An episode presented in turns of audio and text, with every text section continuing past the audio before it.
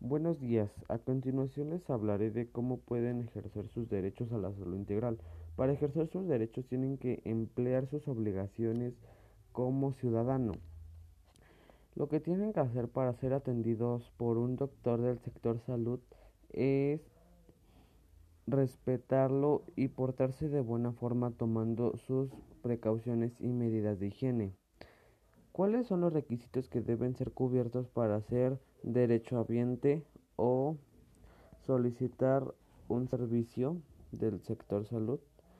Los requisitos serían con, no contar con algo que te haga falta para tener derecho al servicio. ¿Cómo puedes ejercer su derecho a la salud?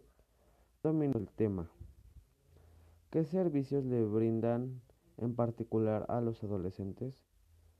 Le solicitan el servicio del estudio, el Internet, la salud, entre otros.